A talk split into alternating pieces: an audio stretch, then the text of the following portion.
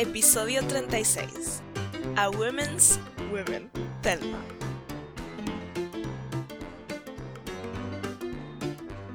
Bienvenidos al episodio número 36 de Pelis para Casita. Mi nombre es Belle y es un gusto conocerles. Técnicamente es queer, ¿ok? El final es feliz, así que entra en las pelis que estoy haciendo, ¿ok? Como siempre saben que si uno viene acá es para saber cómo mejor disfrutar una peli en casa, ya sea por un servicio de streaming o la vieja y confiable piratería.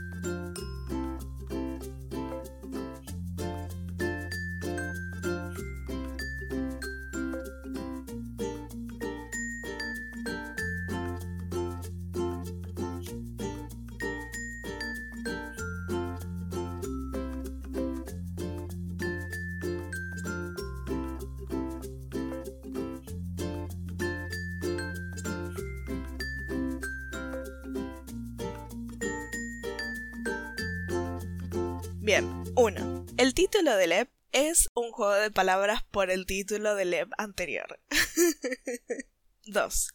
No puedo negarme a una mujer con poderes supernaturales. Y 3. Como dije, técnicamente es queer, con el final feliz.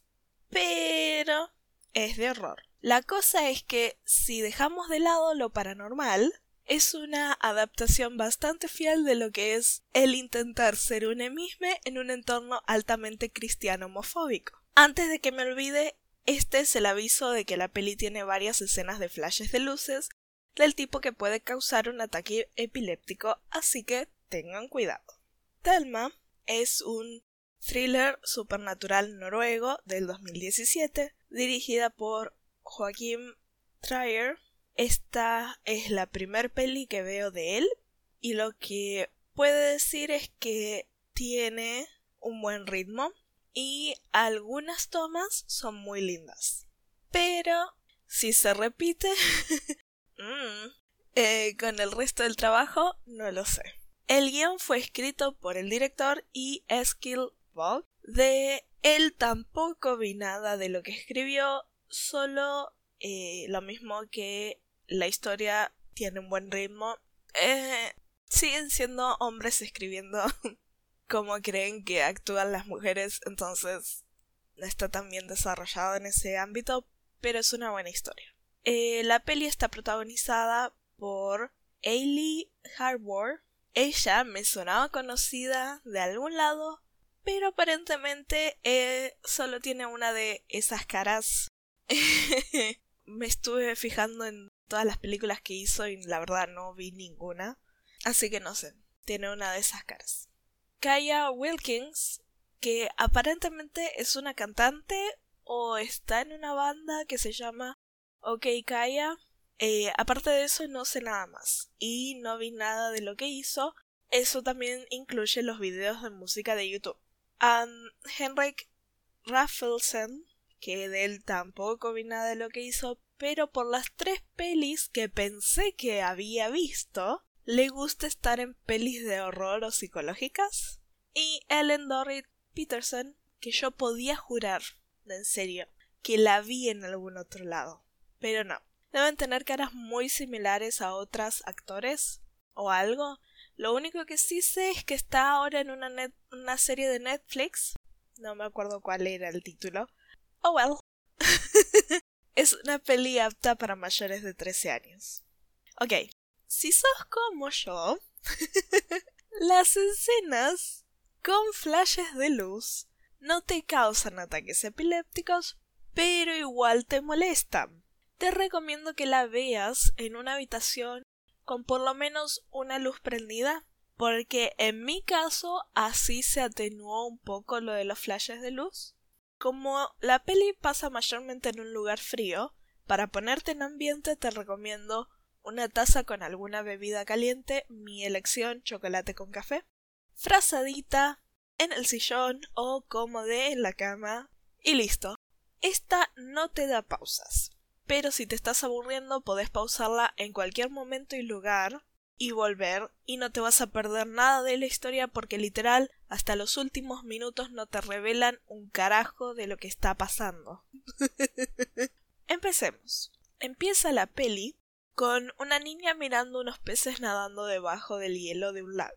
Ella está junto al padre y al parecer están en un paseo de casa porque el padre tiene un rifle. Hacen una pausa para tomar algo caliente porque o están en invierno o están en una zona donde hace frío permanentemente y después de esto ven a una cierva. Y mientras la nena está mirando a la cierva y el padre apunta el rifle hacia el animal, lentamente él va cambiando la dirección del rifle hacia la cabeza de la niña. Se mantiene así unos segundos, pero algo lo hace cambiar de opinión y baja el arma. La nena se da vuelta y lo mira, y ahí te tiran el título.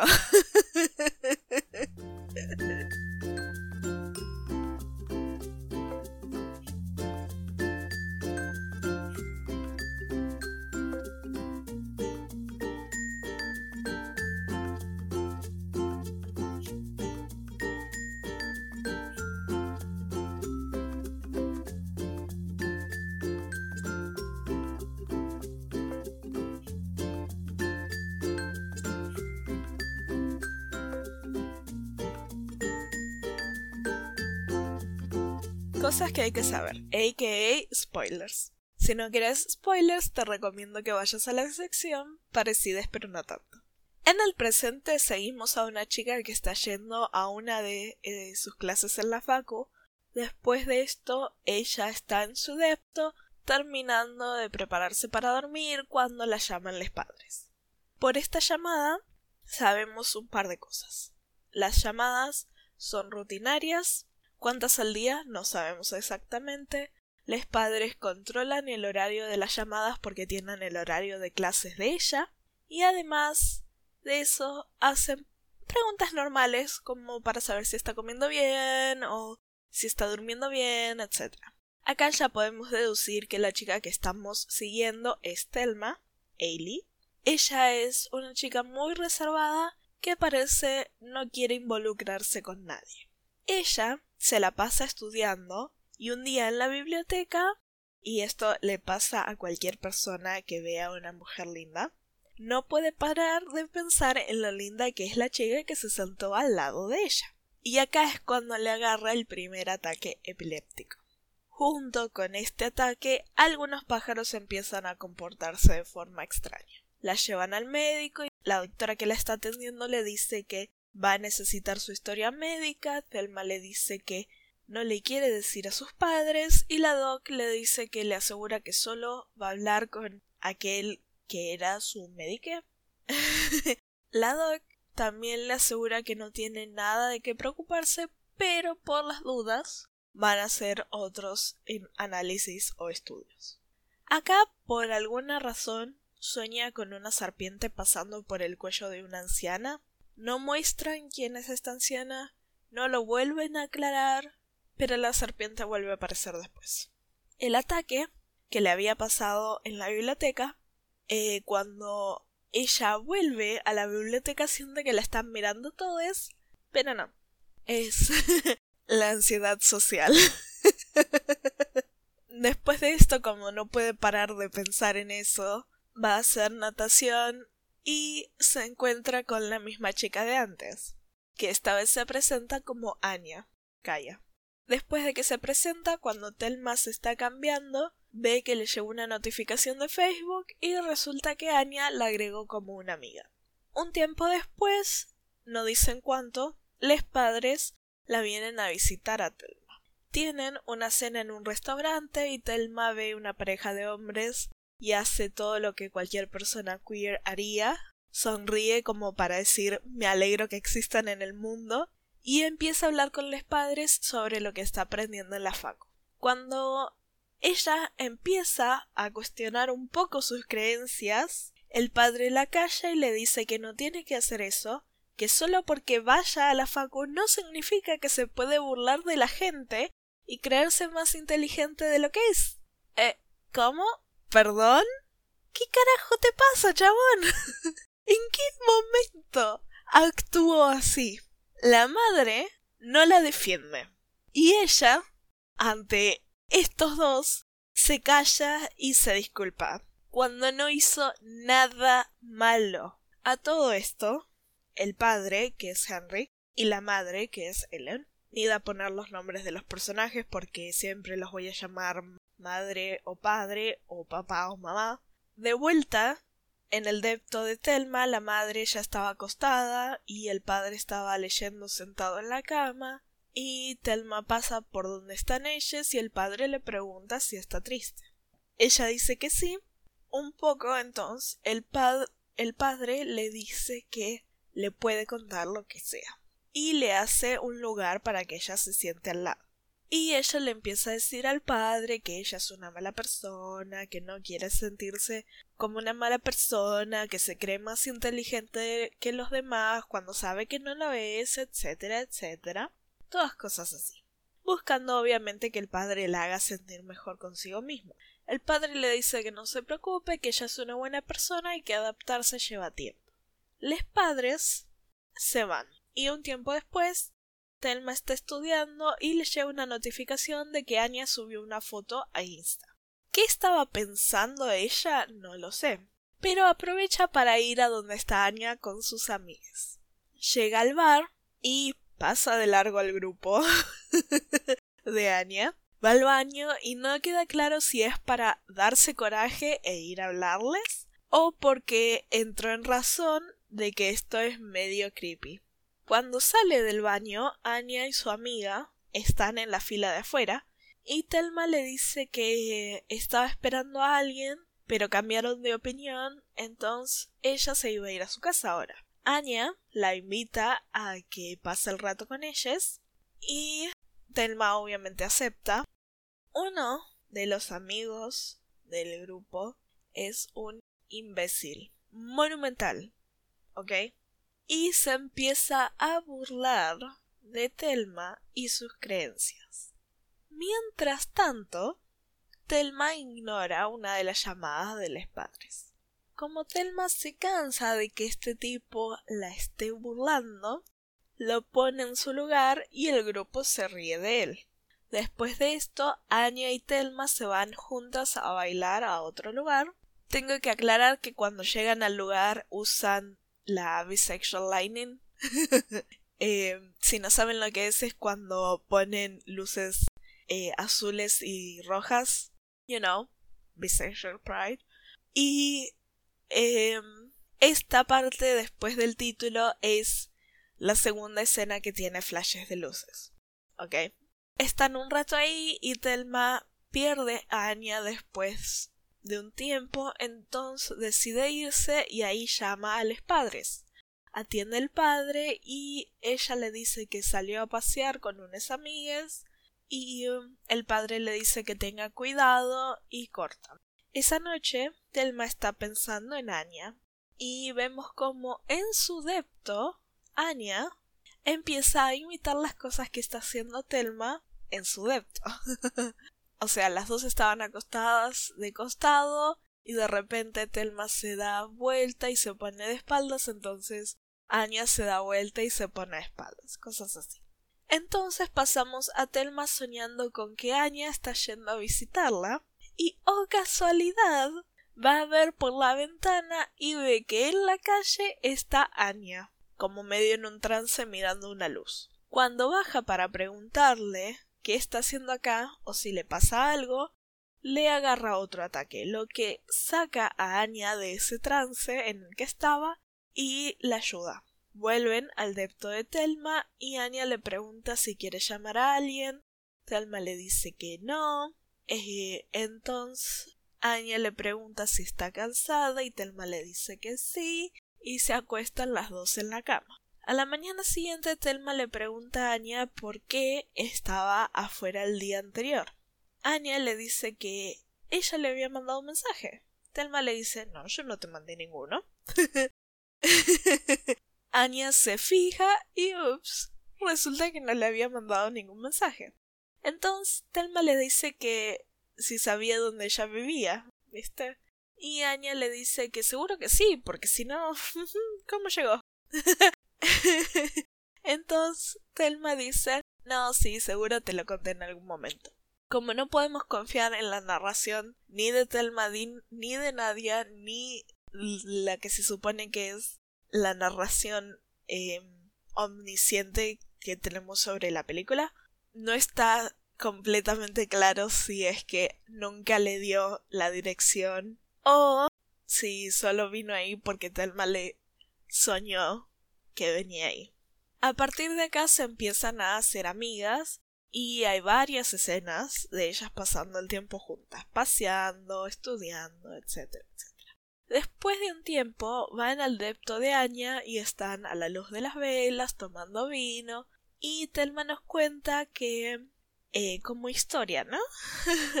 el padre le sostenía la mano sobre una vela encendida lo suficiente como para que le doliera, pero no tanto como para que dejara marca. Y le decía que así es como ella se estaba sintiendo en ese momento, era el infierno todo el tiempo. Anya la mira como poor sweet summer child, onda sabiendo que eso es abuso de acá a la China, y le pregunta si eso no la hace estar enojada con él. Pero Telma le dice que no, porque él es bueno y ella puede hablar con él de lo que sea. Es una buena persona, de verdad, de verdad, ¿viste? Anya le dice que ella no habla mucho con el padre, porque no vive en Noruega y porque tiene muchos hijos y porque aparte piensa que él no es fan de niñas. Onda, es un padre ausente y aparte mujeriego. Telma le pregunta si ella está enojada con él y Anya le dice que ahora que ella es grande, no.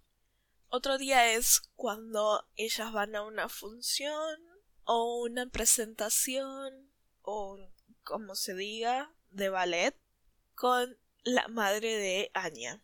Y todo va bien hasta que eh, cuando están sentadas viendo la presentación Anya le pone la mano encima de la mano de ella. Y Telma, que es una touch starve gay, empieza a entrar en pánico. Anya, como Telma no está haciendo nada, baja la mano hacia la rodilla y le empieza a hacer caricitas. Telma siente que va a tener otro ataque. Entonces se va. Sale de la sala, va al vestíbulo se agarra su tapado y ahí llega Anya. Telma está llorando. Muchas emociones encontradas, ¿ok? Anya la acaricia y la besa. Al principio Telma no le devolvió el beso, pero después de unos segundos sí. Y estaban ahí de lo mejor hasta que Telma tiene que parar, porque ella cree que va a vomitar y sale corriendo. Vuelve a su depto y empieza a orar para no ser gay y llama al padre llorando. Después de todo le puede contar lo que sea, ¿no es cierto? Pero no, no puede decirle que le gusta a una chica. Entonces le termina diciendo que lo llamó porque el día que no le contestó el cel había tomado una cerveza y eso le estaba haciendo mal, el haberles mentido. Después de esto, Telma va a una iglesia, ya saben, para seguir pidiendo no ser lesbiana y empieza a ignorar a Anya. Todo iba bien, entre comillas, hasta que en una fiesta se encuentra con Anya. Telma había ido a la fiesta con el imbécil del grupo de amigas y después de que Telma haya estado tomando casi toda la noche, le dicen que ella tiene que probar drogarse ahora que ya probó el alcohol. Anya, con el grupo de amigas, se sientan como en ronda para fumar. Una de las chicas le dice que ella no quiere y le dice a Telma que ella no lo tiene que hacer. Pero Telma le dice que está bien, que ella quiere probar. Entonces el imbécil saca un cigarrillo, lo prende y lo empieza a pasar. Acá Telma empieza a alucinar que Anya la está tocando y besando y cuando está por llegar a la mejor parte, uno, aparece la serpiente del sueño de la anciana, que la empieza a estrangular más o menos, y después a metérsele por la boca. Y dos, Vuelve la amiga que le había dicho que no quería participar y le dice a Telma que le habían dado un cigarrillo normal. Telma vomita y se va corriendo. Cuando llega a su depto no puede abrir la puerta y se larga a llorar. Después de esto pasamos a Telma en el hospi haciéndose los análisis o estudios para saber qué es lo que le está provocando los ataques y acá deliberadamente intentan hacerla convulsionar así que las escenas de flashes duran mucho. Telma también descubre que le estuvieron dando drogas antipsicóticas cuando era chica, pastillas que tendrían que haber estado tomando adultos, no niñas. Y Telma le dice que no tiene ni idea de lo que está hablando. Todo esto se lo dice a la doctora que le estaba diciendo Ey, ojo, mira lo que te estuvieron haciendo. Acá nos tiran unos flashbacks de Telma cuando era chiquita. Y resulta que tiene un hermano, pero como toda niña estaba un poco celosa por la falta de atención que le estaban dando a ella. Entonces se la ve como se concentra unos segundos y el bebé desaparece. La madre frenética le pregunta dónde lo puso al bebé ¿Qué hizo con el bebé? ¿Dónde está el bebé? Entonces Telma se concentra otra vez y el bebé vuelve a aparecer debajo de un sillón muy pesado. De vuelta en el hospi, siguen intentando provocarle convulsiones. En uno de los ejercicios que la hacen hacer, la hacen visualizar cosas que le causen dolor barra angustia. Y, o oh casualidad, ella empieza a pensar en Anya. Mientras, Anya está en su depto, ¿ok? Haciendo su vida. Y Anya apagó y cerró todo lo de su depto para ir a hacer la ropa y cuando vuelve, porque Telma estaba pensando en ella, todo estaba encendido y andando, ¿ok? Las luces prendidas, la música fuerte, etcétera, etcétera. Anya está preguntando si hay alguien ahí onda, quien entró en mi departamento, cuando Telma hace una seña con la mano como para soltar, dejar ir, ¿viste?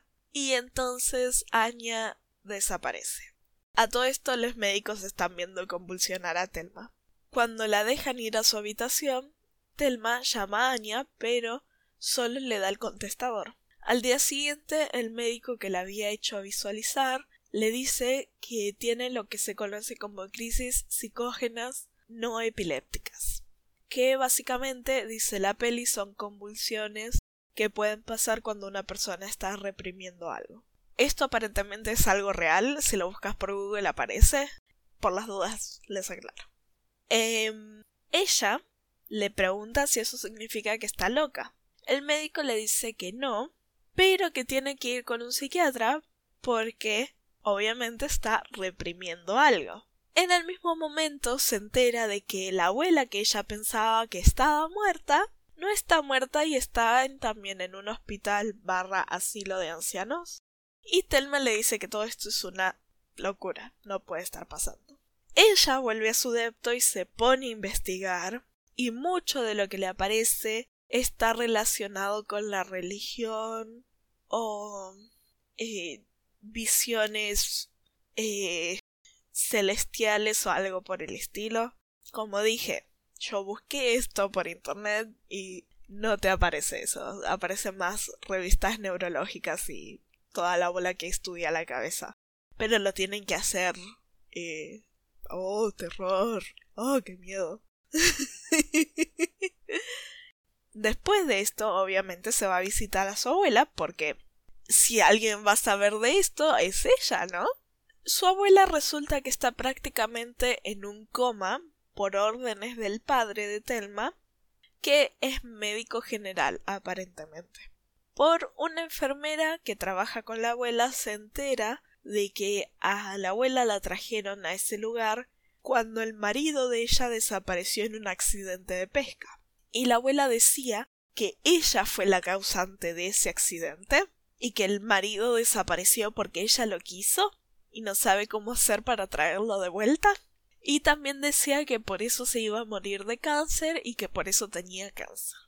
Ah, dejando eso de lado, Telma empieza a conectar los puntos de que ella salió a su abuela y que puede hacer que las cosas pasen como ella quiere que pasen, pero las convulsiones como que todavía no las relaciona con que está reprimiendo sus sentimientos y el hecho de que es lesbiana, ¿ok?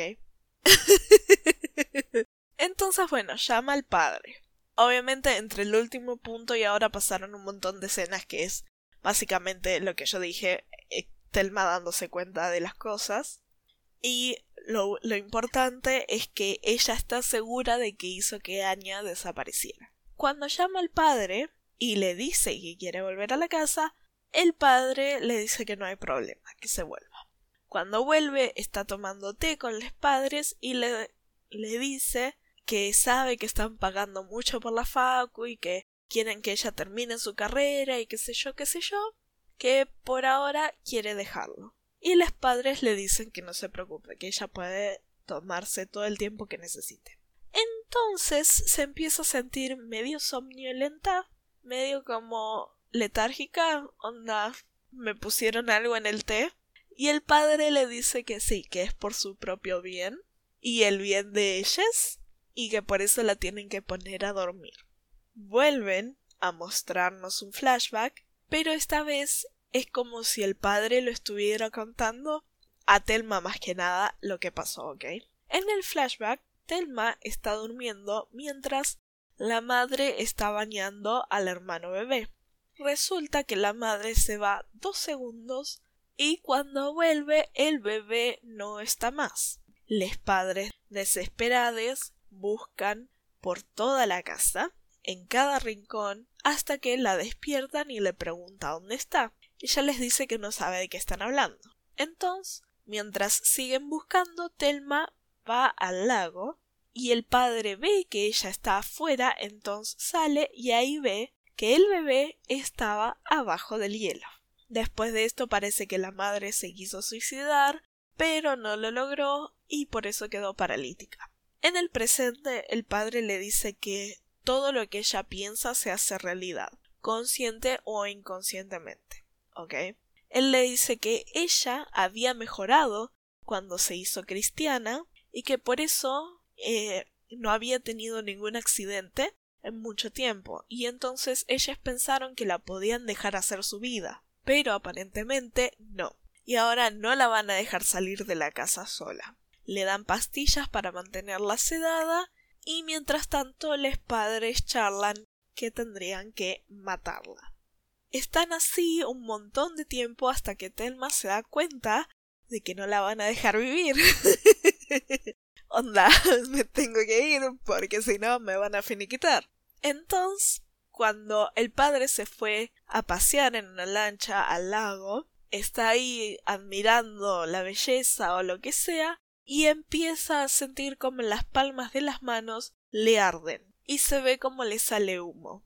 Entonces, de la nada, se prende en fuego y se termina prendiendo fuego todo él. Él se tira al lago para apagar las llamas, y cuando vuelve a salir, parece que ya pasó, pero se vuelve a encender. Entonces él se vuelve a hundir en el agua y no vuelve a salir. Telma se despierta de lo que ella pensaba era solo un sueño y va afuera a ver si su papá está bien y si lo ve en la lancha. Pero no, la lancha está sola. Entonces ella se tira al lago y nada hasta lo más profundo hasta que resurge en la pileta de la Facu. Y ahí estaba Anya. Se besan y parece que ahora todo va a salir bien, pero viene un pájaro y era todo otro sueño. Telma está en la orilla del lago toda empapada y empieza a toser y vomitar agua hasta que le sale un pájaro, pero no se preocupen, el pájaro está vivo. En la casa vemos como el cel de Telma, que estaba guardado bajo llave, se prende con una llamada de Anya. Telma vuelve a la casa, se cambia y agarra el celular a todo esto la madre se despertó y está llamando al padre pero sin respuesta.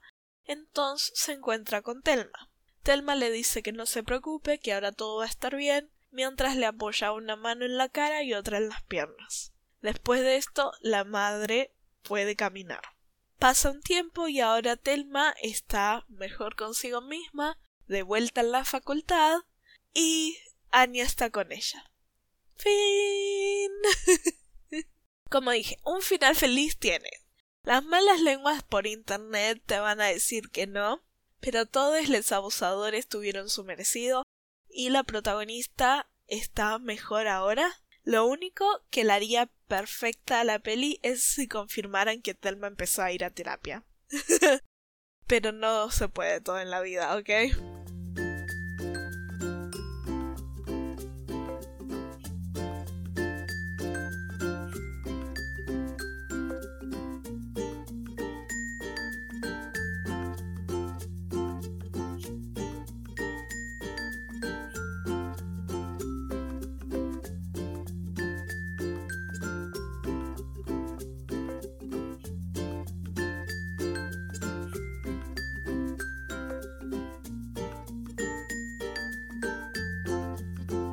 Parecides, pero no tanto.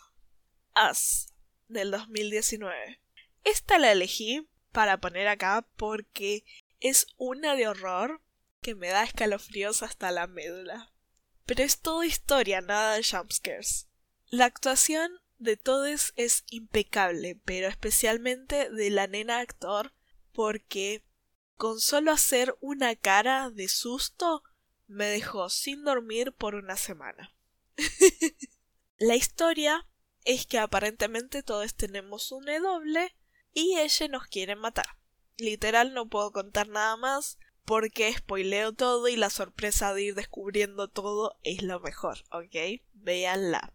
Eighth Grade, que es del 2018, es un drama, según lo que dice internet, pero tiene algo de humor. Es sobre la vida cotidiana de una chica terminando la primaria.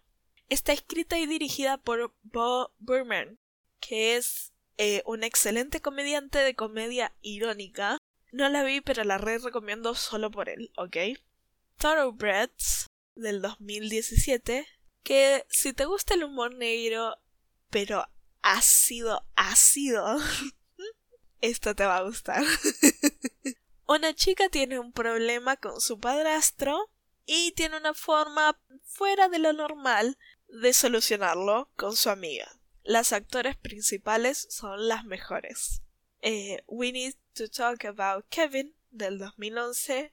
Esta la quiero ver por los actores. Es como que súper recomendable. El problema está en que me la vendieron como una de terror y a menos que me spoilé todo no puedo verla. Pero todavía no tengo el coraje para buscarla y ver de qué se trata completamente. También tengo miedo de que Kevin tenga una enfermedad mental real y la hayan desfigurado para hacerla más aterradora. Entonces es como... Mm, no sé si la quiero ver si es así. Pero, eh, según lo que vi por ahí, parece que está buena. Y por último, A Simple Favor del 2018, que, mira, esta la vez pura y exclusivamente porque Blake Lively y Anna Kendrick are serving looks. es un buen thriller, pero oh my god, estas mujeres me pueden. Yo vi esta película, pero lo único que me acuerdo son ellas dos. ellas dos, ok.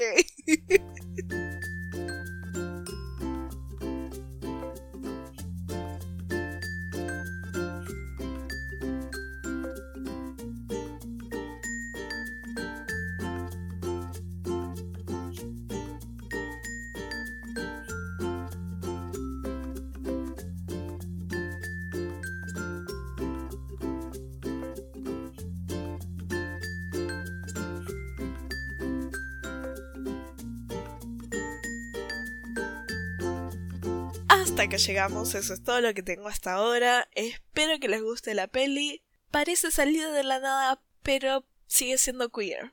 A mi entender, por lo menos. Prometo que las próximas pelis que tengan lesbianas o mujeres bisexuales van a ser más en un entorno romántico que terrorífico. Como siempre, mis fuentes fueron IMDB y Wikipedia, además de haberla visto.